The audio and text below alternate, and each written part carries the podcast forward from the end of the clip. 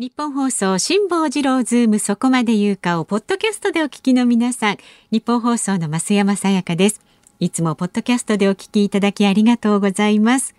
えー、皆さんご存知の通り辛坊さんは太平洋横断のため現在お休み中です。でも助っ人が豪華なんですよ。立川志らくさんに小倉智昭さんなど。そして日本放送が誇ります。三大年齢がわからないアナウンサーの2人。吉田アナウンサーと飯田アナウンサー。まあ濃いですよね、まあ、ちょっと心配もあるかと思います。混ぜるな危険なんていう感じしますけれどもね。三代ってねあと一人誰なんでしょうかね。とかいろいろ考えてしまいますが。まあ日々ねみんなでアイディアを出し合って日替わり助っ人の曜日に合わせた企画。そして専門家の方をお招きして全員で辛坊治郎ズームの屋号を守っていきます。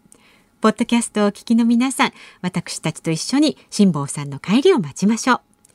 さあ、それではお待たせいたしました。今日のズームそこまで言うか、始まり始まり。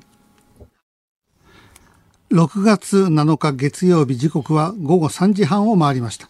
FM93 AM1242 ニッポン放送をラジオでお聞きの皆さん、こんにちは。立川志らくです。パソコン、スマートフォンを使ってラジコでお聞きの皆さん、そしてポッドキャストでお聞きの皆さん、こんにちは。ニッポン放送の増山さやかです。辛坊治郎ズームそこまで言うか。この番組は太平洋横断中の辛坊さんの帰りを待ちながら期間未定で日替わり助っ人パーソナリティが今一番気になる話題を忖度なく語るニュース解説番組です。毎週月曜日の助っ人パーソナリティは立川志らくさんです。今週もよろしくお願いいたします。あの週末ね、えー、ネットをちょっと私が騒がしたのが、はい、お箸論争っていうのが、はい、湧き起こったんですよ。ええええー、ダウンタウンデラックスに出て、それで私生活、どんな感じであのやってるかと、はい、で私が子供にご飯こしらえて、ちっちゃいあの娘2人にね、え。ー、それで、えー、鮭を食べさせると、うん、でその時私の食べ方がちょっと変わってて、うん、鮭の皮はパパが全部食べて、えー、身は子供たちが食べるっていう、うんうん、えー、そのシーンを撮ったんですね。はい、えー、で、まあ私はあの鮭の皮が好きなんで、うん、えー、あのー、本当に鮭の皮を中心に食べるんですよ。えで、それで、えー、白くのやつは気持ち悪いとか、そういうので、こう、まあ、あ炎上するのかなと思ったらば、はいはい志らくの箸の持ち方が悪いっていうので、こう一気に炎上して、はいはい、えー、お恥ずかしい話本当私箸のね、あの握り方が下手くそなんです、昔からね。そうなんですか。うん、えー、で、あの、入門した時に、前座修行の時に、えー、師匠に直されるかなと思ったら、男子はもっと広かったの。もう、ものすごい握り箸でね、えー、あの、左手でお茶碗を押さえて、手を左手下げてブラーンってやって、それで犬食いをするんですよ。えー、で、誰か注意をしたらば、うん、あの、飯っていうのはね、餌のようにして食うのが一番上んだって。って、うん、だからいいんだ、そんな女どうでもみたいな感じで食べてたのを見てたから、それになんか憧れてかっこいいな。えー、だけども、私もあの、テレビにたくさん出るようになって、はい、え人前で何かこう、ものを食べることがあるから、ね、その時に、えー、あの、いくら男子がそういう食べ方をしてたかって言って、犬食いでね、握り箸で食べるとみっともないから、はい、一応ちゃんとした箸の持ち方もできるんですよ。えー、普通に、あの、持つこともできる。うん、だから今まで、あの、テレビに出て、白くの箸の持ち方って言われたことはなかったんです。よ、ね、召し上がるシーンも結構ありましたけどね。うん、えー、ただね、その時は、子供に鮭の、あの、えー、皮を私が取ってて、はい、子供はね、正直だから、うん、じゃあパパが鮭の皮みんなもらうねって言うと、うん、長女が、えー、あの、私も欲しい。いや、欲しいって言っちゃいけないんだ、ここは。テレビだから。ね。全部パパにあげるって言わないと、もう一回取り直し。で、じゃあパパが皮をねとか言って、じゃあ後で残しといてね。いや、それ、それもダメなんだよ。もうね、何遍も取り直して、だんだんイライラすると、娘なんかなんで怒られるの？とか、いや、これテレビだからって。そうなってくると、もうテレビが回ってることを忘れちゃって、早く、あの、えー、かみさんがずっとね、スマホで撮ってるわけで、そうするともう、普段通りのもう握り箸になっちゃって、イライラし て。で、それこう思って、まあ、これでいいや。したオンエア見たら確かにひどい持ち方をしてるんですよ。それで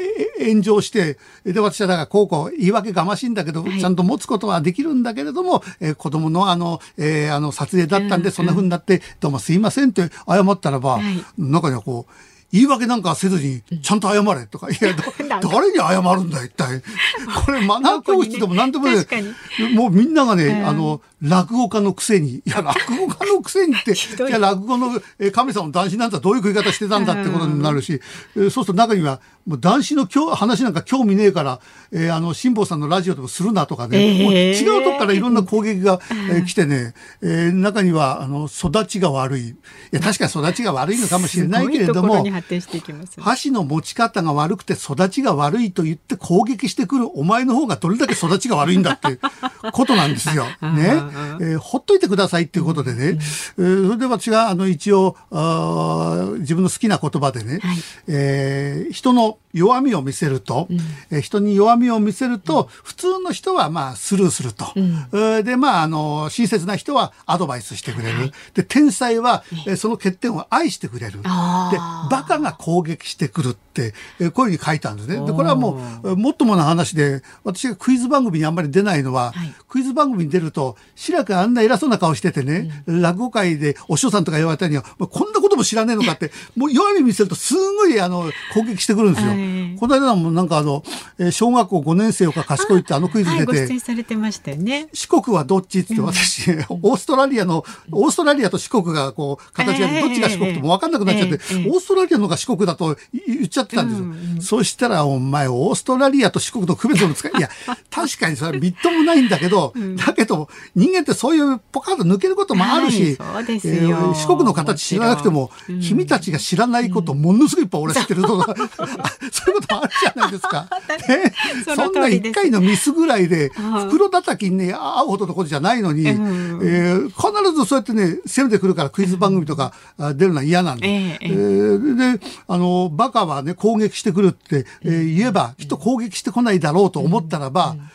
志らくさん、あんたが普段、えー、ワイドショーでコメントしてる、それがその姿ですよ。私がバーッと攻撃してるから、お前バカだって。いや違う。私はね、医師会のね、あの会長さんが、お寿司の食べ方が汚いと言って攻撃はしないんだと。えー、そこでコロナ禍なのに女性を連れて食べに行くから、だから攻撃してる。全然攻撃っていうものの種類が違うのに、えー、その攻撃一つ同じだと思って、バーッとこうね、来るんですよね。だからここら辺はね、えー、もう参りましたね。もう箸の持ち方一つで。もう見てるんですね。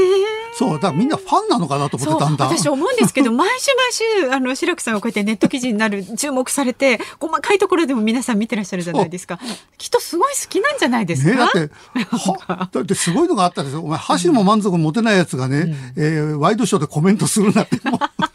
何のこっちゃい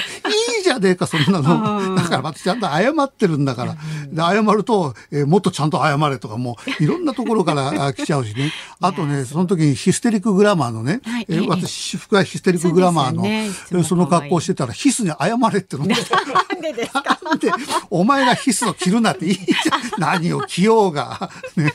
別に私がふんどし姿でもって道歩いてたって言ったら、あの、みっともないからやめなさいとかね、謝れってのはあるけども、どん、だってヒステリックグラマーだってそこそこ値段するものを一生懸命お金貯めて買ってんだから、大きなお世話なのにね。それだって、なぜ、あの、白くさんそんなヒスなんか着るんですかって、これはちゃんと訳があって、はい、私とかみさんが出会った時に私が18歳年上だった。はい、で、その頃はね、別にあまりブランドとか気にせず普通の、えー、えー、あの例えば大英の2階で売ってる洋服屋のね、うん、洋服とかね、えー、それこそ島村で安い T シャツ買ってきて着てた、はい、えー、それで髪もあまり染めずねもう30代の頃が白髪だったから、えー、人かみさんが友達に「お前あの炎上交際してるとか」って それもひどいけど。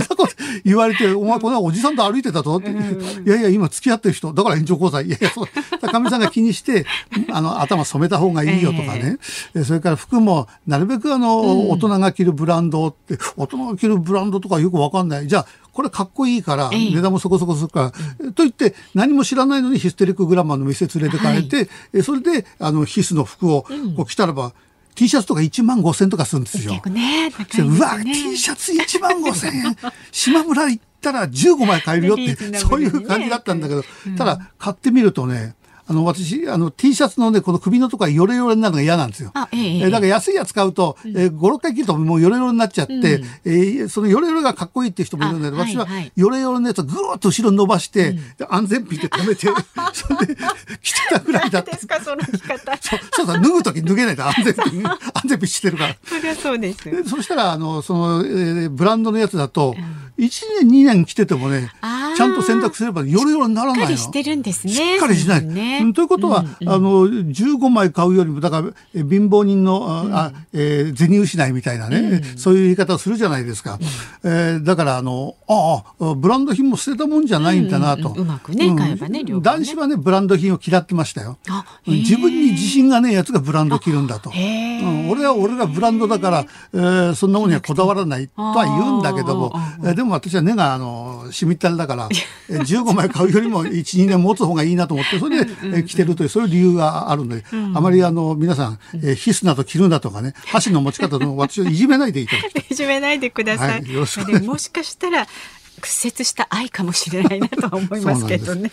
さあ、ズームそこまで言うか今日もね白くさんとお送りします。はい、まずじゃあ今日も株と為替からお伝えしていきます。はいえー、今日の東京株式市場日経平均株価反発しました。先週の金曜日に比べまして77円72銭高い2万9019円24銭でした。アメリカのインフレに対する懸念がやや後退し IT 株を中心に買われました。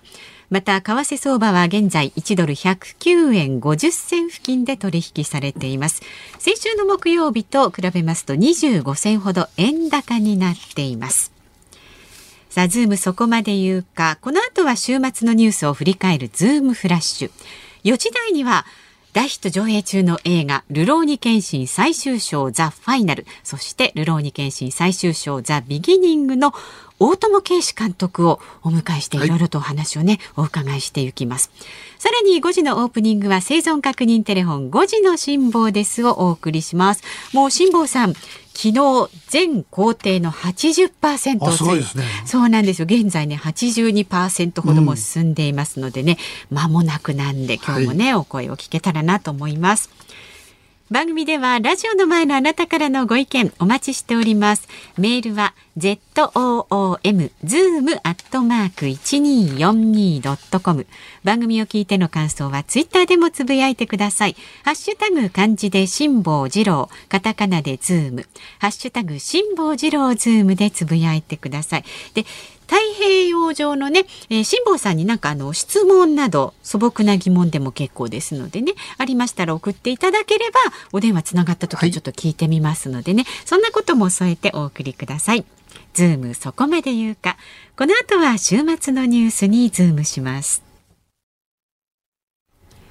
ニッポン放送ズームそこまで言うか毎週月曜日は助っ人パーソナリティ立川志らくさんとお送りしていきます。でこのコーナーからニュースデスクの森田さんにも入ってもらいます。よろしくお願いします。よろしくお願いします。では先週末から今日にかけてのニュースを紹介するズームフラッシュです。アメリカのトランプ前大統領は5日共和党大会で演説を行い新型コロナの発生源をめぐり中国の研究所から流出したとする説が再び報道されていることについてアメリカと世界が中国共産党に対し賠償を求める時が来たと述べました。イギリスの新聞フィナンシャルタイムズは東京オリンピック・パラリンピックの大手スポンサーが大会の開催を数ヶ月延期するよう非公式に提案していると伝えました。大会の組織委員会は5日そのような要求はないと否定しています。立憲民主党の枝野代表は5日テレビ番組に出演し菅内閣に対する不信任決議案に関しあさって9日の菅総理大臣との党首討論を踏まえて提出の是非を決める考えを示しました。読売新聞が今月の4日から6日に実施した全国世論調査によりますと東京オリンピック・パラリンピックについて開催が50%中止は48%でした。中止を求める声は先月の調査から11ポイント減りました。また菅内閣の支持率は37%となり去年9月の内閣発足以降最低となりました。昨日行われた全日本体操種目別選手権で内村航平選手は鉄棒に出場し2位となり種目別の代表として4大会連続のオリンピック出場に内定しました。将棋の藤井聡太二冠の初めてのタイトル防衛戦となる棋聖戦五番勝負が昨日から始まりました。対戦相手は渡辺明三冠で昨日の第1局は藤井二冠が勝ちました。女子ゴルフの海外メジャー全米女子オープンで笹生優花選手が畑岡紗奈選手との日本選手同士の、えー、畑岡奈紗選手との日本選手同士のプレーオフを制して初優勝を果たしました。競馬の G1 レース安田記念が昨日東京競馬場で行われ8番人気のダノンキングリーが優勝しました。2着は1番人気のグランアレグリア。3着に4番人気のシュネルマイスターが入りました。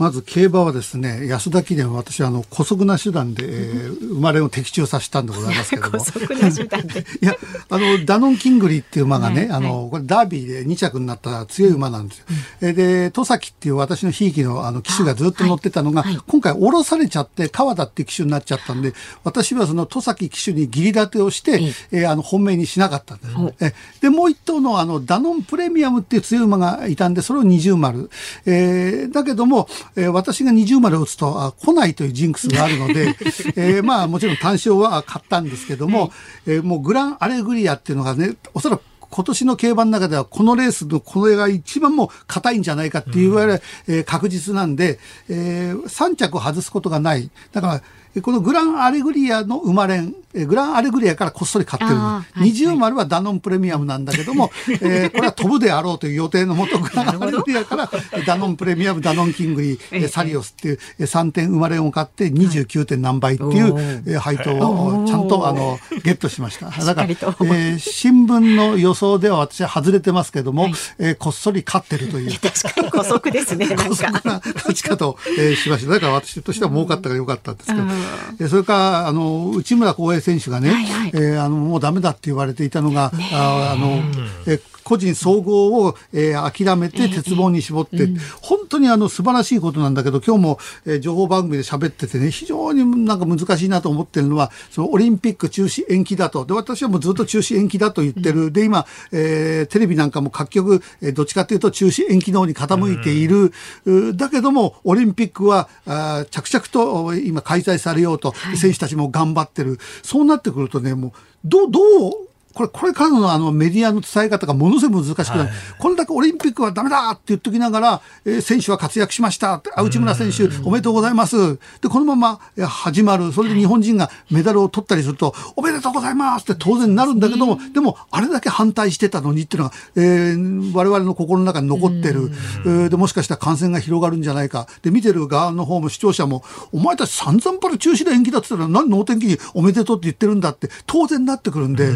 伝える側のこの情報番組なんか、今ものすごいあの難しい選択を迫られてますね。だからどっかで切り替えて、もうあの中止云々は言わずに、えー、オリンピックを応援しましょうに行くのか、最後の最後までいやいやこれはいけないんだと問題提起で、えー、あの追求していくのかって、これ番組ごとにきっと変わってくるんじゃないですかね。うん、すごくなんか、えー、今難しいところに来てるな陸上もね、あの山形選手が日本新記録出したりすると、やっぱりどうしても盛り上がりますものね。うん、だからあの、えー、あの私の気持ちはやっぱりこれ選手には何の罪もないんで、はい、だから本当はね、これだけで、えー、中止で延期だって言っといてやるって言ったらふざけんな、じゃあ二度とオリンピックとか見ねえぞ。うん、えー、じゃあ俺も情報番組広び休むぞ。ぐらいのことは言いたいんだけども、うん、でも、いや待ってよと、選手は関係ないんだよなと。選手は一生懸命やってんだから、だからこれを応援することは決して悪いことではないんだ。むしろ応援しなくちゃいけないんだ。で今非常にね、あの、コメンテーターたちも、えー、気持ちがあの揺れてるところですよね。えー、そのあのオリンピックの改正が少し増えた、まあ、これはあの読売新聞だからまた新聞ごとによっていろいろと違うかもしれないんだけども、はい、あの辛坊さんがねずっとあの、えー、司会をやっていた、えー、えー、関西のそこまで行って委員会、はい、えー、で私も最近よく呼ばれて、はい、えー、それでちょっとあのニュースになってましたけどもあの竹中平蔵さんがね、はい、あの私との会話の中で出てきた言葉なんだけれどもびっくりしましたね。え、あの、その前に私は、あの、立憲大嫌いだって言ったのが、なんか、そう、おっしゃったようですね。いや、そしたらみんなだって、いや、私ね、あの、前からずっと言ってるんだけど、うん、私別に、え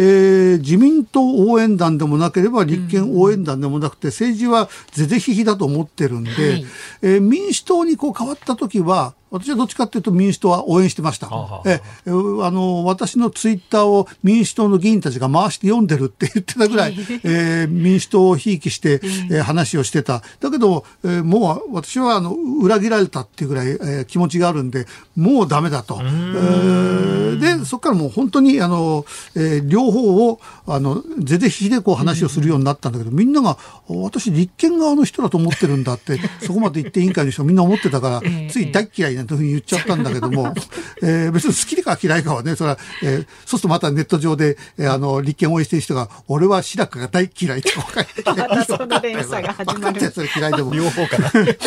それは、それでいいんだけれども、えー、で、その中で、あ、これもちょっと誤解されてるんだけども、はい、あの、安倍総理が表に出てくるかどうのこうのっていうね、えー、えー、それがあの話題だった。でも私は、はいいや、どっちかというと陰性に回るべきじゃないかなっていう話をしたらば、陰性に回るべきとは何だと。そこでまた、いや、出るか出ないかで言ったら、もう今出たって叩かれるから、うん、えー、裏に回るんじゃないのって話をしたのに、えー、あの安倍さんを陰性に回して、世の中を悪くするのかと、また攻撃してくる人 まあ、それ愚痴が多いからやめることない。で、竹中さんには、えー、白くさんが、あの、世論のね、えー、多くがオリンピックが中止だって言ってると、世論が間違ってることなんですかって聞いたんですよね。そう、そしたら世論は間違ってる。それは途中で言い過ぎて、世論は移る気だってこう、おっしゃったんだけども、これね、名言ではあるんですよ。世論は間違えることがあるっていうのは、もう過去の歴史見てきたら、本当に世論って間違えることがある。世論っていうのは本当に、えー、移り気でね、あの、変わってしまうってことはあるんだけども、それは、すべてが終わった後検証して、あ、あの時の世論はおかしかった、あるいは政治的判断はおかしかったって検証して出てくるのに、その真っ只中に、世論は間違えることがあるから、だから今回オリンピック反対と言ってる奴らはバカなんだ。オリンピックはやるんだって言われたら、じゃあ、これ独裁につながるんじゃないの？って、うん、なんで竹中さんは世論が間違ってるってどこ目線で言えるの、うん、いや科学的データ全部並べてこれ世論が間違ってるんだって言えばいいけど、感情で世論は間違ってんだ。間違えることあるんだ。でオリンピックっていうのは日本世界的なもんだから日本の国内事情でえー、中止するなんておかしいんだ。世界に対してやるといった限りはやる責任があるんだということをおっしゃってるんですね。やる責任はあるけれども、えー、パンデミックなわけだから、えー、これはやらないという選択をね、えー、取ることだって大事なことだし、それからあとね、これ記事にはなったかったけど、えスペイン風邪の時にやったとオリンピックはどれだけ人が死んでるんだと、スペイン風邪の時にやったんだから今回もやるんだって。その精神論はね全く時代背景も違うしね、はい、だからそれはやっぱりあの全部感情論で来てるんじゃないかなと思ってこれおかしいな。だからちょっと私はびっくりしましたね。でいや世論が間違ってると思ったらそれをねいやこうだから間違ってると僕は思いますよ。だから皆さん、えー、オリンピックはこうこうこうでこうなるからやりましょうならわかるけども、世論はバカだ、世間はバカだ、じゃあ世論調査なんかやんなきゃいいじゃねえかってことなんですよ。うん、まあ、今度分科会の尾身茂会長がね、あの専門家としての判断を出すって言ってましたんで、そういったところも一つの判断材料攻撃してるのよくわかんない。ごくまっとうなこと言ってると思うんだけど。以上、ズームフラッシュでした。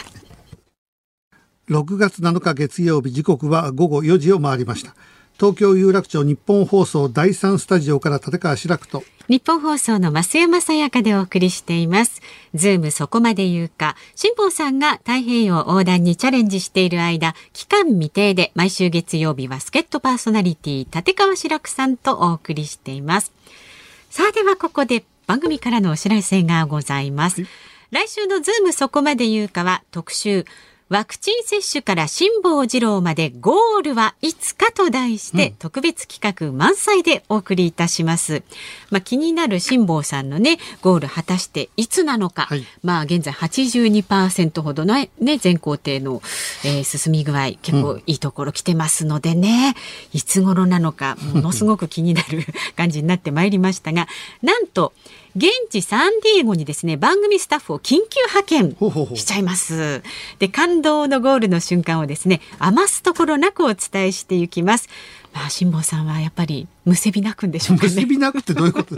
むせび泣くむせび泣くは違うか。ね涙するんでしょうか。うん、でね、サンディエゴの港で一体何を叫ぶのか。えー、65歳辛坊治郎、8年越しの夢が実現する瞬間というのをみんなで一緒にお祝いしていきましょう。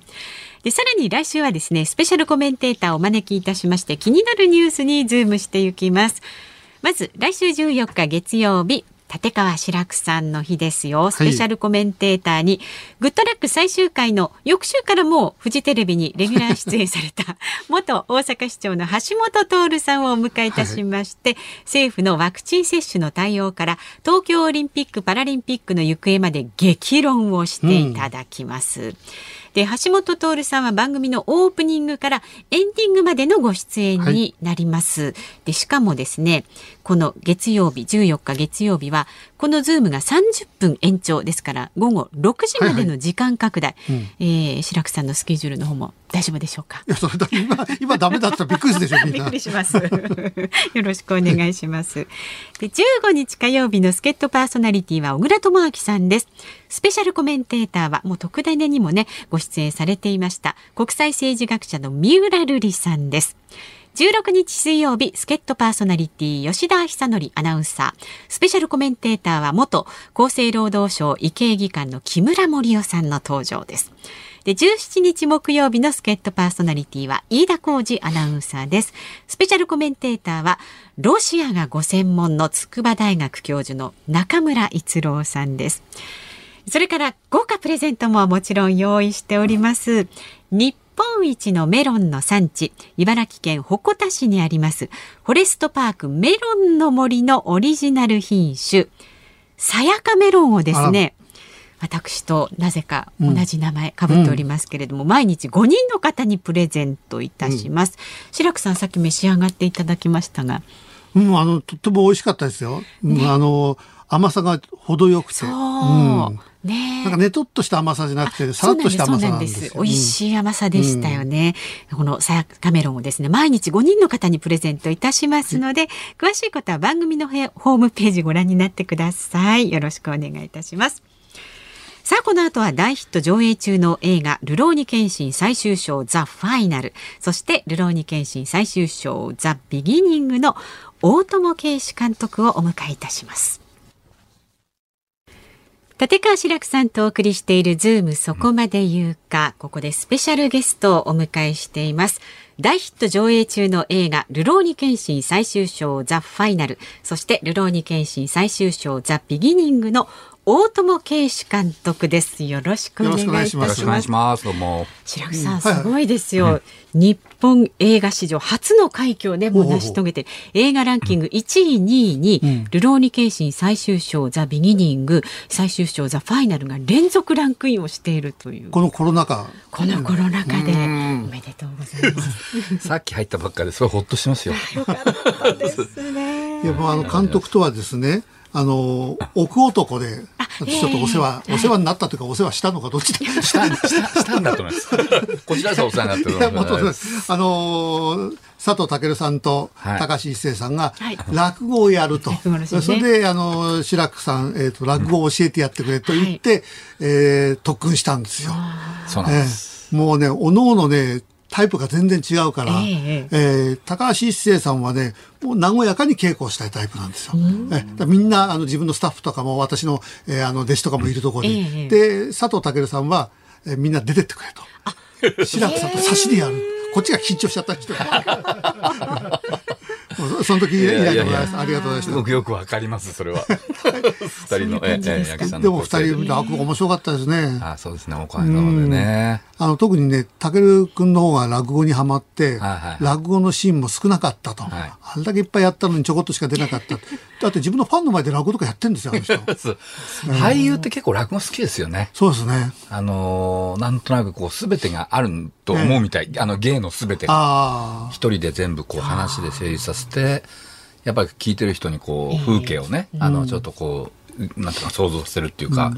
ハマる人多いですよ。だって落語家の役をやりたいって言ってましたよ。えー、だからいろんな人に会ったらこれから落語家の役のオファーしようかななんつってなんかないですかねいい原作じゃあ。私のねあの青春時代を描いた雨の中のラクダっていいじゃない ですか私の役を佐藤健君にやって。いいじゃないですか、えー、ダンシュンの役を高橋一生君にやって。ちょっと読んでみますじゃあ。いやだけどルローニケンシンね、はい、あの私びっくりしたのはあれ、どうやって撮ったんですか？あの時代劇のあの縦のシーンのあのスピード感。あれびっくり。だって日本の過去のあの時代劇で、ああいう黒澤明もものすごい撮り方してたけれども、現代的というな、なんなんですか？あの、あれ、どうやって練習するんですか？あのスピード感は。あれね、結構3ヶ月、4ヶ月俳優やってますね。ああ。あの練習を。うん、で、あの、基本的に、剣の本当一振り一振り、身のこなしから、もうゼロからやってますよ、みんな。で、立ち回りは、普通で言うと、まあ、あの、木のね、あの、剣を使ったりとか、まあ、するんですけど、僕らね、ラバー刀ってちょっとその、はい、当たっても、大丈夫。まあ、ちょっとはもちろん痛いですけどね、うん、あの、ちょっと大丈夫な刀をこう発明して、だから。当たったりもしてる。当たってますね。当たることを恐れると、やっぱり、街ができたり、あの、間ができたりするんだけど、意外と当たること、あの、酒場刀っていう設定だから、逆に言うと当てなきゃいけないんですよ。真剣の設定だと逆にこう、もう当たったら切っちゃって勝負終わっちゃうけど、打撃なんですね、刀での。だから、ある意味、真剣で切り合う1対1の、こう、なんていうんですかね、こう、までの勝負ではなく、うん、叩いてね、相手が一撃来る間に、3だ、4だ、5だっていう、どっちかというとね、あの、カンフー映画みたいな、あの、ペース。で、それで、あの、立ち回りだからアクション監督を、だから香港のアクション監督呼んでやってるんで、時代劇と、その、いわゆる和風の時代劇の中にむしろ、えー、洋風のちょっと、なんていうのあの、格闘技っぽい要素、プラス、完全にカンフーですね。ああ。その要素をこう、ミクチャーして、あの、型を作っていくっていう。それでこのカメラアングルがね、引きでこう、全体を撮ってるんじゃなくて、それこそあの、仁義なき戦いの時の深作金次監督のように、うん、えー、あの、任教の争いをカメラを真ん中にドーンと入れちゃって、それでリアル感を出すみたいなね。だから、縦の世界になんか我々の中にひょいと入ってて、あの、360度見渡しているようなね、うん、3D 映画ではないんだけど、あれ 3D じゃないですよね。な いですよ。3D を見てるような錯覚も、えー、四方八方全部でなんかこう戦ってるっていうのがね伝わってきて。で私前からあの自分でも演劇やった時に盾を入れたことあるんですよ。なるほど。その時にいろいろ学んで、あ盾ってミュージカルだなと思ったんですね。そうですね。うん。あの振り付けだからねやっぱり。そうなんですよ。はい。だからあの大人数でカーッとこう戦ってる時は、えー、あのそれこそ昔の略奪されたあの、えー、七人の花嫁じゃないけれども、ウエストサイドストーリーみたいな大人数のえー、ミュージカル、で最後あのマッケンユー君とこ戦うところなんかは、えー、なんかダンスシーンみたいなね、そういうふうに感じましたね。あの昔のあの勝さんのね、ええ、勝慎太郎さんの「座頭市」なんて、あの間の多分概念を変えて、ええつまり相手が刀を抜く直前にもう切っちゃうんですよ。勝さんって。それで、あの、座頭位置、位置の立ち回りの速さっていうのを、間を、相手の間を崩すことで表現していくんですよ。だから、間がどうしても、こう、こう、ワン、ツー、ワン、ツーっていうお互いに理解し合った間でやっちゃうと、うん、なんだろうな、作られた立ち回りになっちゃう？だから作られた立ち回りにしないためには間を崩していく。相手が抜く前に叩くとか、相手が振り上げた瞬間に入るとか、間に入っちゃうとか、その、間を崩すっていうのは、あの、ずっとシリーズ一作目から。あそれが他の時代劇と違うんですね。はい、ずっとやってることですね。他の時代劇は、例えば桃太郎侍とか、それはそれで面白いけど、えー、もうあと安心して見てるでしょ、だって。そうそう そうなんですよ。でも実際、あの、刀でこう切り合ったら、ものすごい、えー、あの、大変な戦いの中だから、ああんなのんびりは本来はできない。うん、だからリリアル、でもリアルなんだけども、えー、片方でやっぱりドリームの世界なんですよね。そうなんです両方混ざってるんですよね。そうですね。あの、だからまあ、ケレンミンっていうところではちょっとその、まあ、おっしゃったようなダンスみたいな派手さを意識しつつ、あとはあれですよね、あの、面白いね、本当にあの、古いって言っちゃうとあれだけど、ええ、旧型の、あの、立ち回りだと、こう、切られた後に、は、や、役者がやっぱかぶくんですよね。え切られて、ここ、頸動脈切られたからもうストーンといかなきゃいけないのに、切られた後に、ブラッてくるっと3回転回ってカメラの前でガーってこう、見せて死んじゃうみたいな。だから、それは、いる時といらない時があるよっていうこと。だから、あの、なんていうの、ちょっと懸念を見せたいとか、相手のリアクション見せたい時とか、そういうその立ち回りの古い方も生きるんだけど、ルローニケンシはできるだけそこを、あの、なるべくあんまりね、うん、古い方の立ち回りっていうのをちょっと排除して、むしろやっぱりこう今の新しい立ち回り作るにはどうしたらいいのっていう、スピードをちょっとつけるときに、誰も、まあ、まあ絶対気づかないようにワイヤーを使ったりね、うん、ワイヤーでこう、フィュンとこう後ろに下がるスピードとかが、だワイヤーで引くことでこう、ちょっと人間のスピードじゃなくなるとか、あの、上にこう登っていくとかも、あの、なんていうの、こう、かいあの、壁と壁の間にこう足をつけてこう登っていくみたいなとこも、あの、うまくワイヤーを、人間の、あの、ワイヤーっぽく見せずに、ワイヤーを使ってたりとか、細かいこと、結構やってますね。これがだからやっぱりあの時代劇を知らない若い世代もあの時代劇が面白いんだなと思うしまた海外の人も見た時に日本の時代劇って東映の時代劇をアメリカの人に見せてもあの響かないでしょだって 金之助が出てきてバーってやっても我々は金之助だと思って片岡千恵蔵だと思って見てうわだけど向こうの人はなんか顔のでけえ人が出てきたらぐらいの感じでね。やっぱそのリアリティが、日本人にはいやこれが縦の様式美ですよと言えばそれでわかるんだけども、今の若い子には当然その様式美はわかんない、海外の人にはわかんない。だけど時代劇ってこんな面白いんだよっていうのをね監督が作り上げたのかなと思ってね衝撃的ですね。あの、まあ、やっぱり時代劇って、あの、戦国時代なんかも武将がこう集まってね、うん、県見学、ガイド、あの、こう会談してるじゃないですか。えー、あの、アクションだけではなくて。それもね、やっぱ向こうの人は侍ミーティングって嫌がるんですよ。全然座って延々と会議してて、話してるだけだから、うん、動きがないんですよね。うん、だからまあ、やっぱり映画ってどっか緩急で作っていくから、動いて、それで間があって、動いて間があって、まあ、緩急がいると思うんですよ。時間、時間芸術なんで。えー、ところがその間の部分がやっぱり、あの日本の時代劇はちょっとこう長いんじゃないかって、やっぱみんな、世界の人は思っちゃうみたいですね。うん、ああ、それがもうすべて解消されてるから、ああいう世界に。またあの、時代劇でありながら、あの、出てる人が、やっぱり現代のなんか息吹みたいなね、このバランスが面白いですね。うん、いや、あの、やっぱり例えば今回の映画で言うと、その、まあ、お姉ちゃん殺された縁西がね、15年を得て、その、謙信に恨みつらみをぶつけていくんですけど、やっぱりその、恨みの連鎖っていうのも、うん、あの、僕ら普通に生活してると世界中からのニュースで流れてくる。はい、で、必ずしも、その自分のお姉さんを切った相手に恨みが直接向かうんでなくて、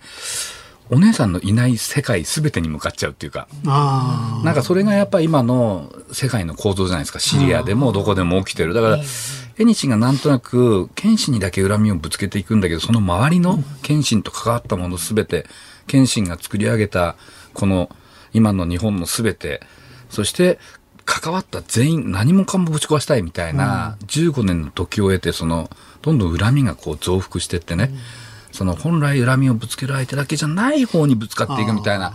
なんかそういうのもちょっと意識はしてますね。それが、やっぱふ、腑に落ちたっていうのはそこですね。はい、あのー有名なあの役者を使って、その顔が現代の顔。えだけども、設定が、えー、江戸時代であったり、明治初期であったりすると、ものすごい違和感があって、えー、本来だと、こんなやつ昔いねえのになって思ったりするんですよ。だけど今回、その違和感が、全然あの、違和感に感じない、不愉快に感じない。それ何なんだろうな。私が、えー、たける君のことは好きだからそう思うのかとか、一瞬思ったり、いやでもそんなことないなったら、それが、えー、顔が現代っていうだけではなく、そこの考え方、その物語のテーマが、え現代だったらこうなってるからで、それで広がってるから、それが、あの、それで今監督の話聞いたあ、なるほどなと思いましたね。はい、僕ちょっとそういうことを意識してるんで、例えばおこ男の時も、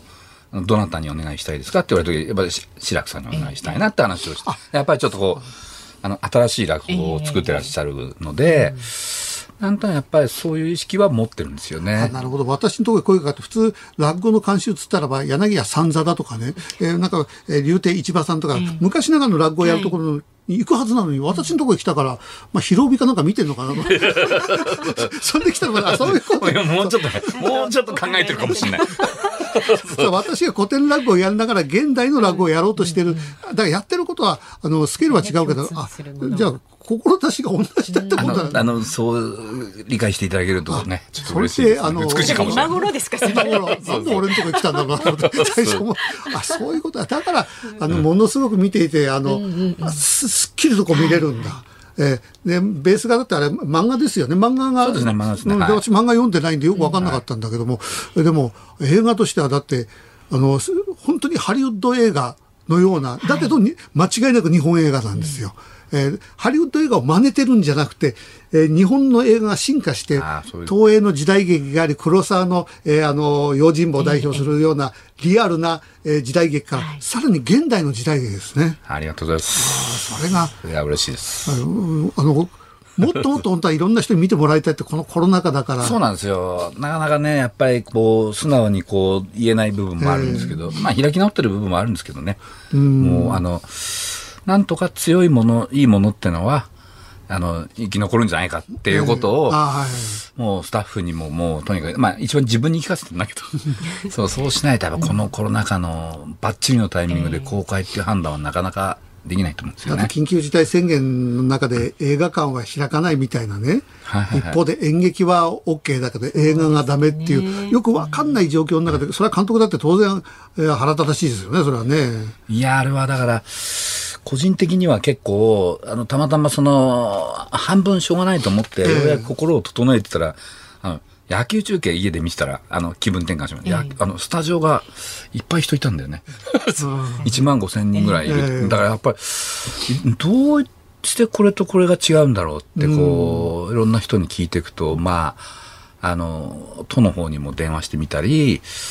いろんな方に聞いていくと、誰も答えを教えてくれないんですよね。あの、そう、ね、そうそう舞台と、舞台 OK で映画館ダメっていう基準、本当に誰も教えてくれないんですよ。うん、で、あの、たらい回しでしたね。結局誰も答えてくれない。そう、そうなんですよ。うん、であの、あれと、あの、黒沢さんの生きると一緒ですよ。そうですよね。最初オープニングで、はい、土木か公園かって、結局来ると石場でいい加減しろって、そうそうえー、いつの時代も役人は同じだってことで。69年前と何も変わってない。変わってないんですよ。そうそう、えー、明確に映画はこうこうこうだからダメです。演劇はこうだから、えー、大丈夫です。野球はこうだから大丈夫ですって、その答えがちゃんと分かってればいいのに、そうなんですよね。なんかルールだから、えー、イベントは、うん、OK で、こういうのはダメでって言われると、はいはみんなね、はい、だってこれだけお金をかけて命がけでね、映画作ってね。はいはい、えー、そうですよね。ね本当に、だからこれが、えー、ヒットはしてるんだけども、うん、コロナ禍じゃなければね、もっと熱狂的なね。まあ、あれでしたね。だからやっぱり自分でちょっとびっくりしたのは、作品ってやっぱり、自分の子供になっちゃうんだなと思って。だから、子供がバッドコンディションとかで上映とかになると、やっぱりその子供を守りたくなるんですよね。うん、結構、あの、本当にそう思うんだと思って。うん、僕は男だけど、それは父親の不正なのか母性なのか分かんないけど、うん、とにかくもう少しでもいいコンディションにこの子を置きたいとか、うん、そのために何やれるんだってことを、うん、なんか思った以上に考えるもんだなっていうことを、今回すごく自覚しましたね。逆に言うと何でもできるぞっていう、そのためにはっていう。だからまあちょっといろんな人に話聞いて、国会行ってみたりとか、議員会館行っていろんな人の話聞いたりとか、まあ僕なりにやれることはやって、とりあえず6月1日に、まあいろんな方に見ていただけるコンディションには、まあとりあえずなったんで、もっともっと広げていくためにどのぐらいここから粘ろうかなと思ってますけどね。そうそう。落語でも演劇でもお客がいっぱいいた方がいい。はい、映画の場合は別にお客がいようが、1000人だろうが10人だろうが、やってることは同じだから別にいいんじゃないかっていう人がいるんだけども、全然違うんですよね、映画って。いやもう満杯のお客さんで見た時と、7、8人で見た時と同じ映画でも全然違っちゃうんですよ。いや、そうですね。えー、だから、ましてやこういうあの、盾がね、ミュージカルのように入ってきて、これを満杯のお客でね、そしたら当然拍手が起きたり、うわーって、歓声が起きたりとかね、えー、それが半分になるわけじゃないですか。そうですね。そうするとせっかくのその映画のパワーがね、ダウンしちゃうんですよね。だからこれ本当もったいないだと思って。そうですね。でも、だから本当そういうと映画ってお客さんに見てもらって、って初めて完成するっていうことを本当に感じるし、で、やっぱりその舞台でお客さんをこう対象にしてる本当にあのね、あの白くさんの落語も含め、舞台も含め、やっぱみんなこう同じことをね、たくさんのお客さんに笑ってほしいとか、たくさんのお客さんに喜んでほしいと思って同じことを考えてやってるものが、なんか僕の心の中で、舞台はいいよなとか、うん、そういう気持ちが生まれちゃう。同じことを志してる者の間で、ちょっとそういう気持ちが生まれちゃうのも嫌だなと思って。だなんとかね、こう、同じことが、たとえ起きたとしてもそうならないといいですね、もうね。うん、っていうふうにちょっと、あの、腕を組んでやっていかなきゃいけないって気持ちと。お願いします、白くさん。いやいや、監督あの、はい。えー、ドキュメンタリーをやってたのに、どうしてこういうあのエンターテインメントの世界にこう移ってったんですどうあのやっぱりドキュメンタリーやってた頃はあの本当にその生きてる方々を直接カメラで撮ると、えあのそれなりの反響がありますから、えその方々の生活をやっぱ変えてしまいかねないってことに、はい、ちょっと気づきましたね、でそのそれにちょっと怖いなと思うことがあって、あの別にこう悪いこと言ってるわけじゃなくてその人の素晴らしい生活を取り上げて撮ったにしても、うん素晴らしい生活だから、あの、例えば、その地元の学校の教材とかにされちゃったりすると、やっぱその人が変わっていくわけですよね。はいちょっと変わってっちゃうんですよね。だから、カメラをこう普通の生活の中に向けて撮っていくっていうことのちょっと影響の大きさっていうのに、ちょっとこう若い僕はビビったんですよね。うん。むしろこうフィクションの方がそこの責任がない逆にゼロから立ち上げる分大変なんですけど、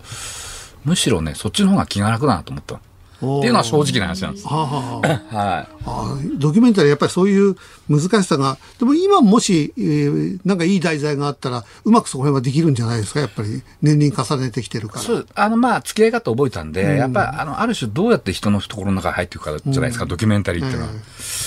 あちょっとこの前もだから、その今回の映画館の休業要請とかで、あの、都にちょっと都の窓口に連絡しながら、後で、あ、これ回しときゃよかったなと。マイケル・ムーアじゃないけど、その、これ自体、俺、俺、俺回しときゃよかったな、みたいな感じとかの気分にはなりましたよ。それちょっと面白いですよね。そうそう。えー後々また見てみれば、国ってどういう対応をするのかとかね、なんか今エンタメのあり方がちょっと変わってきてる気がして、あの、エンタメで出来上がった作品を楽しむっていうのもあるんですけど、それがこうできるまでのうん。プロセスっていうのに、あの、意外と一般の人が興味がある。うん。だからこっちで興味を持って、そのプロセスを見てもらって興味を持ってもらえると、作品も見てもらえるんだけど、作品を見てもちろんこっちも興味あるんだけど、なんかウエイトがどんどんプロセスの方への関心に変わってる気がするんですよね。あうん、なんかみんな、なんて言うんでしょうね。作品単体で見るっていうよりも、見る理由がいるっていうか、ーうん。その見る理由を、この、ああ、このプロセスで、え。ちょっとこう探していったりみたいな感じもあるんで、うんなんかドキュメントっていうのはやっぱ面白いとは思います。いろんな意味で。だからその作品に対するドキュメントっていうのが面白い場合もありますよね。だからこのそうなん浪人剣士の場合もどうやって、えー私本当にあの縦の詩をどうやって撮ったんだろうって、ねそこをあのドキュメンタリーでも見てみたい気もしますもんね。あ結構ね、YouTube 上がってるんで、もしよかったら見てみてください。あ、そうですか。ロードトゥー検診っていうあれでええ上がってたりしますんで。ああ、じゃあそれも、でもそれからあれですよね、ポッドキャスト番組の方もね、あの、配信していまして、あの、ルローニケンシン最終章、レジェンドヒストリー配信中しています。で、このルローニケンシンの最終章、ザ・ファイナル、ザ・ビギニングの公開を記念した、ポッドキャストのオリジナル番組で、10年にわたるこのルローニケンシリーズを締めき締めくくる集大成作品に合わせて、日本映画界屈指の一流映画制作人が、この作品をスタッフの目線から語る番組で、こちらもね、ぜひ見て、あの、聞いていただければ、日本放送のね、ポッドキャスト公式サイト。結構笑えると思います。あバカ話ばっかしてる。ニッポン放送ポッドキャストステーションですとか、アップル、スポティファイなどでもチェックしていただければなと思っています。では監督本当にはい短い時間でしたけども、どうもありがとうございました。どうもありがとうございましたえー今度はまたあの落語家の、えー映画を、えー佐藤健君中心に ぜひとお願いをして。その時にお会いしたいと思います。大友啓史監督でした。どうも早速準備します。ありがとうございます。ありがとうございました。どうも失礼します。6月7日月曜日時刻は午後5時を回りました立川志らくです。日本放送の増山さやかです。ズームそこまで言うか、月曜日は立川志らくさんとお送りしていますが、はい5時になりましたので、生存確認テレフォン5時の辛抱ですのお時間です。さあ、辛抱さんの衛星電話にね、はい、ダイヤルします。えっ、と、今は、はい。ゴール地点のアメリカ・サンディエゴまであと1600キロ1600キロ余りの太平洋上にいると。うんで一昨日からは、えー風がね追い風が吹いていはい。るということなので、天気も良くて順調に進んでいるということですからね、今日もご機嫌に出てくださるんじゃないかとつながればね、うん。まあ、嵐だとねね。やっまあぱりさ嵐だとね。すがにねうんうん。あ読んでます読んでます。もしもー。あもしもし志らくですどうも。ああ、ご苦労様です。えー今辛坊さんどんな状況ですか？日本との時差が6時間になりましたからね、もう夜の10時です。真っ暗です。はいえー今辛坊さん11何してたんですか今？今ですか、うん。今ですね、ウォッチですね。要するに、あの、もうそろそろね、アメリカの西海岸が近いんで、はい。あ、今日ね、うんうん。初めてね、空見上げてたらね、飛行機雲見ましてね、多分、サンフランシスコからロサンゼルスに向かうジェット旅客機だと思うんですけど、すっごい高いところに一本の、まあ、あの、真っ白な、えー飛行機雲が見えてですね、ええああ、なんか人類、文明社会に近づいてきたな。だけど、だけど、だからですね、うん大型商船とか貨物船にぶつかる可能性も出てきてるわけですよ。だから、夜でもずっと見とかなきゃいけないんですよ。そう大きい船にぶつかる。それはだってね、前回あクジラに、クジラにぶつかって、今回、えー、大きな船ぶつかったらシャレにならないですもんね、それ。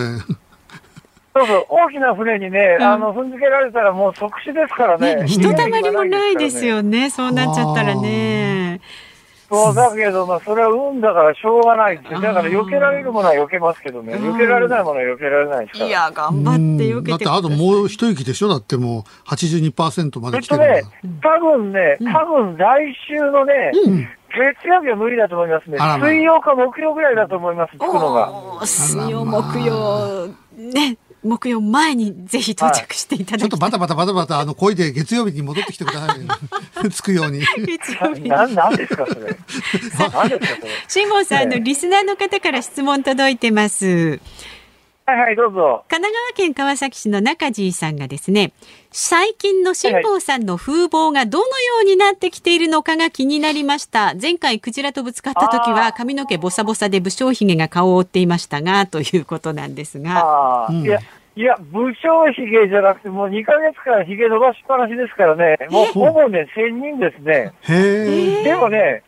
あの、誰かと会うわけじゃないんでね、鏡もほとんど見てないからよくわかんないんですよ、自分のことなんか。へえー、どんな顔でも、髭はかなり伸びてますね。へえ。へえ、え、はいサンタクロー時ス並み々あの、そうそう。時々ね、髭なんかあの、ヘアブラシで溶かしてやろうかと思うぐらい伸びてます。えー、じゃあ到着した時、髭伸びたまんまでいてくださいよ。そっちの方がね、えーカメラかなんか撮ると面白いもん。うんうん。ぜひそのまんまでお願いします。楽しみにしといてください。は いじゃあお天気お伝えしますね。あお願いします。はい。明日もですね、北西の風が吹きまして、にわかは、にわか雨はありますが、いいお天気が続きそうですと。はい、了解です。すっごい風ね、風っつったってそんな穏やかな風じゃないんですよ。20うんぐらい出てますからね、うん秒速10メーターぐらいの結構強い風がね、ビュンビュン吹いてます。うん。ちょっと気をつけてね、ゴールまでじ。はい。はい、ありがとうございます。はい気をつけて頑張ってくだい。さい。はい、ありがとうございます。はい。やっぱりほら、近くなってくると声もちょっとね、少しちょっとね、明るくなりましたよね明るくなりまし。たよね。うん。でも火曜か水曜って言ってましたね。うん。じゃあ、小倉さんの時かな？かなあ、うん。まあでも風ばっかりは読めませんからね。ね。うん。前後することあると思いますので、ご期待ください。明日もこの時間に生存確認テレフォン5時の辛抱です。お送りします。日本放送ズームそこまで言うか。この時間特集するニュースはこちらです。台湾へのワクチン提供について中国政府が批判日本政府が台湾に新型コロナのワクチンを無償で提供したことを受け中国政府は関係国は政治パフォーマンスに固執するなと述べ批判をしました。さあこの時間コメンテーターをお迎えしています、月刊中国ニューススーパーバイザーで戦略科学者の中川浩二さんです。よろしくお願いします、よろしくお願いいたします。これはあのどういうことですか？あのアメリカの思惑とそれから中国の反応って、まあ、75万回分のワクチンを台湾に提供する、はい。えこれはあの、えー純粋に台湾の人を助けようというのか、えーでももちろんそれはあるんだろうけども、はい。当然アメリカなりの思惑はあるわけですよねこれ。あのまあ、もちろんアメリカっていうこともありますし、日本ということもあるし、当然チャイナということもあるので、まあ、そういった今回日本からの報道という意味では3カ国がね、うんあの、それぞれ思惑があるはということになると思うんですけども、まあ、チャイナからすると、まあ、こうなることは、まあ、結果としてこうなってますけれども、ええ。最初からおそらく予想はできてたろうと予想はできてる。いうふうには思いますけどね。まあ、予想はできてて、じゃあ、せいぜいあのパフォーマンスするなぐらいで、あとはそれほど大きな行動には出ない。そうですね。あの、まあ、あの、大きなことというか、そもそも台湾自体革新的利益ということで、うんチャイナが、えー領土をね、主張しているわけですけども、台湾側も台湾側で、当然ながらそれもあるわけで。うんで、まあ、そういった思惑を、大国の思惑を考えると、チャイナも手を出しで、手出しできないっていうのは、チャイナ側自体も分かっているというところはあると思いますけどね。なるほど。あのー中川さんは、えー、あの、この米中関係について以前、えー、ここに資料に書いてあるのは、先制攻撃で、えー、百列ば張り手、トランプ VS、はい、えー、鉄壁防御、えー、町近平と表現されたということなんですけども、えー、この間、あの、この番組に海野さんが来てくれて、はい。はい、バイデン政権に代わって、えー、コロナ対策はいいんだけど、怖いのはこれから、えー、ロシア、そして中国、言いたいことを全部ぶつけていくんだと、うん、これによって、あの、言いたいことをぶつけて、あと今後どうなっていくかがちょっと展開が読めないという、えー、あの、中川さんからするとどうですか？これ、バイデンさんに変わったことによって、あの、どう、どうなってきますかね、そうですね。あの、まあ、ここで書かれたこと、あの、志らくさんもちょっとよくわからない感じで 言われたと思うんですけど、まあ、いや、あの、前やったストストリートファイターズみたいなね、格闘ゲームみたいな形で、トランプさんどういうふうにやったかっていうと、バシッと強い手を短期で加えて、で、チャイナがそれを加えたのを、例えば3食らったら3回数、5食らったら5回数という形で、10日報復でやってたんですね。で、そういった、まあ、わかりやすい劇場型を両方が仕掛けてたわけですけども、まあ、今回バイデンさんにやってどういう形になったかというゲームになったかっていうと、まあ、囲碁とか、こう戦略ゲームみたいな形で、はい、バイデンさんゆっくりこう周りをきちんと固めながら、うん、えー、チャイナを叩いていこうというような枠組みに変わったわけですね。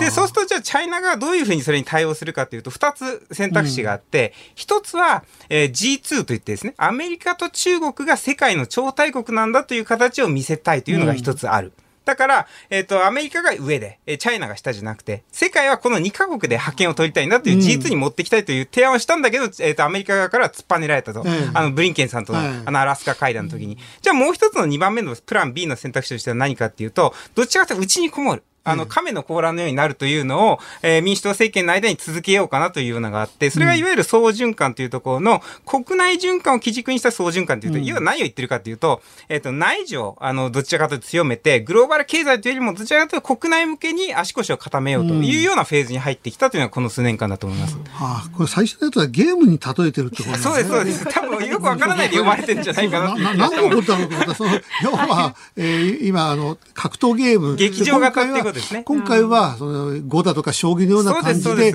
でやっていくということなんですか？はい。ああ、だけども、そうすると、強烈になんか、あの、えー、後々聞くのはやっぱり、囲碁の方ですよね、これそうですね。なので、要はチャイナとしてもどういうふうに今後なっていくのかわからない。例えば民主党が今後うまくやって、あの、世界的な資源分配、軍事だったり、経済を資源分配って本当にチャイナを、綿を締めるように首根っこを締めてくるのか、うん、もしくは民主党自体が国内の政権でうまくやれなくて、うん、お金の意味でもですね、うん、それでチャイナを結局締められないというケースもチャイナは想定してるわけですそうするとわからない。で、もしかチャイナ、米国自体がこけてしまえば、次はトランプさんよりもネオトランプみたいなもっと強烈な共和党の大統領が出る可能性もあるので、そういった5年、10年、つまり今のバイデンさんじゃなくて、5年、10年先、もっと言うと20年、30年先の米中対立でのチャイナの覇権を狙うと考えるのであれば、今ここで無駄にね、あの、消耗するよりも、よくわからない状況であるから殻にこもるというところをやってるとは思います。中国の方は、だってもう明確に28年には並んで、35年にはもう、あの、アメリカを中国のものにしちゃうぐらいの勢いということを、もう答えを出してるじゃないですか。えっ、と、もうちょっと10年ぐらいそれは先ですね。おそらく2049年の2つの100年、つまり、え中華人民共和国建国100年の2049年が最終的なポイントとしてあるんですけども、うん、まあ、今だと2035年から2049年ぐらいの間にアメリカをなるべく超えたいというような目標目標は間違いなくあると。その目標出しちゃってると、アメリカとかやりやすいんじゃないですか、そしたら。なので、えっと、ね、提案しているのが、要は、えっと、世界を二人でね、分けようぜと。そういう悪巧みを持っていこうと思ったら、アメリカから、いやいやいや、ということで、いや、やっぱり、チャイナを抑えて、うん、私が1位だからということだったんです。うん、だから、その提案が突っぱねられた以上、この囲碁というかですね、戦略ゲームは、なかなかちょっと数年間読み通せないぞというのがチャイナの本音だと思います。うん、ああ、じゃあ中国、ちょっと難しいところに来てるってことですね。と同時に、あと、グローバル経済っていうのをずっと続けてきましたけども、成長鈍化っていうのがこれ明らかにある中で、そうすると、どちらかと国内のですね、例えば年金、日本でも年金の問題って言われ、はい、年金の問題もあれば、それから、あの、債務不履行、デフォルトの問題も国内でチャイナはあるわけですね。うん、そういった足腰を今固めるフェーズなんだというところにどちらかというと切り替えたっていうところだと思います。でも今中国が、あの、追い詰められてるのは一つは、あの、コロナのウイルスが武漢の研究所から出たんだ、はい、その賠償金を払えって、今度はトランプ元大統領まで言っている、はい、そこで追い詰めて、さらにあの、ウイグルの、はい、えー、あの、差別問題、人権問題なんかかも、これは中国は否定してるけれども、世界中で、これある程度もう見えちゃってるわけでしょ、これ。あの、まあ、外交的なところと内政的なところ、日本の状況を見ていただけるとわかるんです、うん、我々日本から見るとチャイナって外の国だと思うんですけども、えー、基本的にはチャイナ自体も内政の方がはるかに9割、もっと重要なわけですよね。そうすると確かに外から見ると人権問題だとかね、えー、それから他の経済問題いろいろとあの問題が見えそう、外交問題が見えそうですけど、うん、チャイナにとっては財政なんですよ、やっぱり。えー、国内の経済、産業経済をどうするかの方がはるかに政権にとっては重要なことなので、そうすると今、外に変なことで、えー、末な問題で足,、足足元を救われるよりも、国内経済だったりとか財政体質っていうのをきちんとしようという方が、あの、はるかに政権としては、習近平指導部としては強い世界中がこのウイグルをなんとかしろって、いくら言ってもこれどうにもならないですか、中国えっと、まずはですね、例えば国際的な学校フレームでいうと、国連人権委員会とかっていうことで、採決、香港、香港に関して取ったりしても、はい、実はチャイナを支持したりする国の方が多かったりするわけですね。で、これは結局アメリカが一国主義だった時代に、どちらかというと国外交フレームを引いていって、一国主義になってしまう。その間にチャイナがどんどんそこに進出をしていって、うん、要は、チャイナ式のルールっていうのもいいよねという先制国家もアフリカとかいっぱいあるので、要は1カ国 1, 1指標ですよね。うん、そうして結構強いわけですよ、先制国家っていうのが。だから民主主義のルールで国連が行こうといけばするほど、実は民主主義じゃなくて先制国家のルールの方が強くなってしまうっていうジレンマを抱えてるってことですね。あ、そういう国の方が多いってこと多いってことだから。日本にいるから、えー、これはなんとかウイグルの問題を、えー、解決しないといけないってこう思うんだけども、中国に肩を、力を入れる国がたくさんあるってことなんですね。そうなんです。例えば G7 とかでこの間も、あの、すえー、5月5日か？えっ、と、うん、決議をやったチャイナ批判とかあると思うんですけど、これ、日本にとっては非常にいいことだと思うんですね。チャイナ牽制という意味では。うん、だけども G7 なんですよ。結局7カ国、もしくはまあプラス何カ国。うん、じゃあ、世界の国で、えっ、と、国連とかのフレームを作ってるそれ全然もっと数は100なんで、多いわけですよね。そうすると結局その国際的なそのルールから基づいちゃう、民主的なルールに基づけば基づくほど、チャイナにとって有利になっちゃうっていう残念なところあるわけですよ。いくら収容所が、中国がね、あの、職業訓練、職業訓練所だ、訓練所だって言っても、うん、こっち側からったら収容所だっていくら言っても、これもどうにもならないってことです今のところ。しかもそっち、そういう強権的な方がいいと思っちゃってる国も結構あるっていうことを我々は危機意識として持っとかなきゃいけないってことです。でもこれ、北京オリンピックを、はい、えー、あの、その先進国、民主主義の国が片っ端からボイコットするって形になったら、これどう変わってきますかね？もちろんそれは変わると思います。うん、ただそういう状況になるのかというと、かなり、あの、国際的には難しかろうという気はしますけどね。まあ、スポーツと政治とをね、一緒にしちゃいけない。ええ、過去、あの、ボイコットした時にやっぱり大問題になったから、これはもう単純にボイコットすれば片付くと問題じゃないですもんね。そうですね。まあ特に習近平さん自体が頑張れと言ってるんで、そこでメンツは相当潰されるんで、本当にボイコットになったら大変なことにはなると思いますけどね。難しいところへ来てるんですね。ですね。なんかちょっとまだまだ聞き足りない感じがあるんですけれどもね、はい、ぜひまたお越しになって、はい、ありがとうございます。ありがとうございました。中川浩二さんに中国情勢について伺いました。ありがとうございました。ありがとうございました。エンディングリクエスト。えー、これは私、立川志らくが選曲しました、えー、江野県榎本健一、えー、ペアトリ姉ちゃん。うん、えー、おそらく2番はね、声からすると、長澤淳さんが歌ってるんだと、もしかしたら違うかもしれない。でも、私の感じ、えー、えー、今聞いてて、はい、多分そうだと思いますけれども、これはですね、ものすごい、まあ、あの、昭和初期の歌で、浅草オペラって言われて、浅草がエンターテインメントの中心だった時代、はい、えー、そこにたくさんの、あの、喜劇人がね、えー、えー、あの、誕生して、その中の一人が江野健、榎本健一、えー、あと古川六波だとか、うん、えー、この時代のあの喜劇っていうのは私は実際にいたわけじゃないんだけど、ね、ものすごくおしゃれなんですよね。うんうんうん、東京喜劇ってのはすごいおしゃれ。えー、この歌なんかもね、もうなんだかよくわかんないんだけど、バカバカしいんだけど、品があるでしょ。うんうん、えー、だから東京のあの笑いもこういうおしゃれな笑いをどんどんどんどん目指してほしいなって気がしますね。いいですね。えー、はい。江野県のペアトリ姉ちゃんでございました。はいさあ、お聞きの日本放送、この後はショープナイタープレイボールをお送りします。で、明日の朝6時からの飯田浩二の OK 工事アップ。明日のコメンテーターは政策アナリストの石川和夫さんです。再生可能エネルギーの課題と可能性、そして日本のエネルギー政策の問題点を考えます。午後3時半からのこのズームそこまで言うか。明日の助っ人パーソナリティは久々ですね。増田岡田の増田秀彦さんです。ゲストは麗澤大学客員教授で、北朝鮮による拉致被害者家族の支援組織救う会会長の西岡努さんお招きしてお話を伺っていきます。うん、まああの辛坊さんが本当に、えー、いつ帰ってくるかによってね。ねうん、私の予定の組み方もあるからね。確かに、本当ですよね。そう、私だけ毎週ちゃんとやってんですよ。本当ですよね。さんとかは、えー、あの、気が向いた時に来てますから。ちょっとここは一つよろしくお願いいたします。とんでもないです。えー、そういうわけでございまして、はい、えー、ズームそこまで言うか、ここまでのお相手は立川志らくと。日本放送の松山さやかで。それでは明日もぜひ聞いてください。ありがとうございました。